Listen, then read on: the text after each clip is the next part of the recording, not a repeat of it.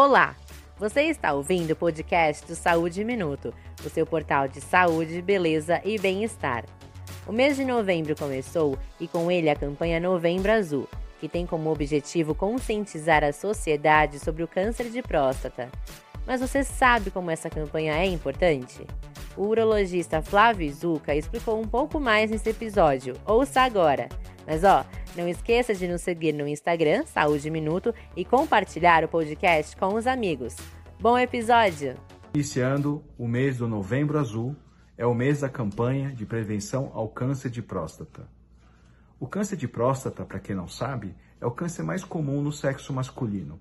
Um em cada seis homens terá câncer de próstata ao longo da vida. Segundo dados do INCA, entre 2021 e 2022, em um ano, 65 mil novos casos de câncer de próstata serão diagnosticados. O que é traiçoeiro no câncer de próstata é que no início da doença ela não dá nenhum sintoma.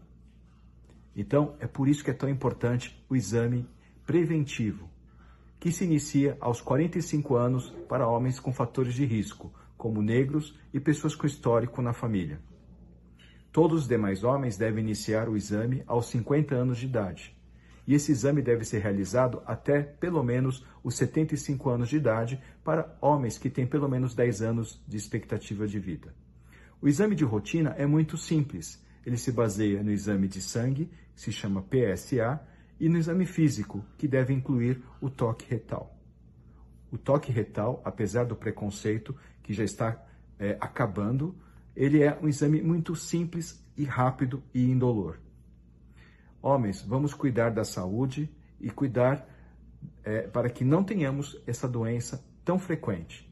Basta ir ao médico todos os anos.